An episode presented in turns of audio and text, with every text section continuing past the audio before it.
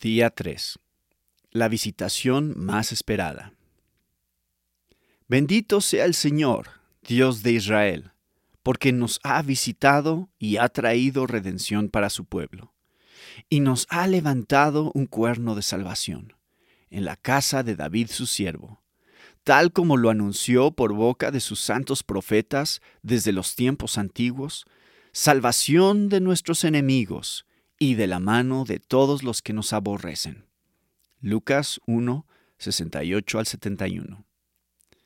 Observemos dos puntos dignos de destacar en las palabras de Zacarías de Lucas 1.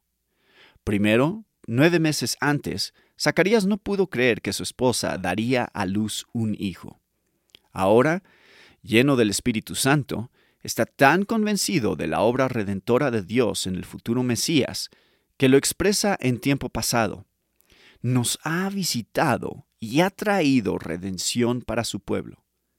Para la mente que tiene fe, una promesa hecha por Dios equivale a estar ya cumplida. Zacarías había aprendido a confiar en la palabra de Dios y por eso hizo una afirmación notable. Dios nos ha visitado y ha traído redención para su pueblo. Lucas 1.68. Segundo, la venida de Jesús el Mesías es una visitación de Dios al mundo. El Señor Dios de Israel nos ha visitado y ha traído redención para su pueblo.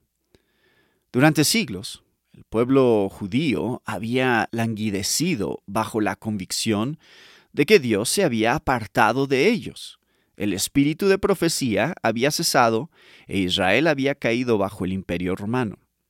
Todas las personas piadosas de Israel esperaban la visitación de Dios.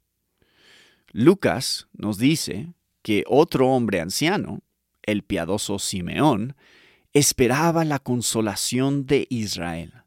Lucas 2.25.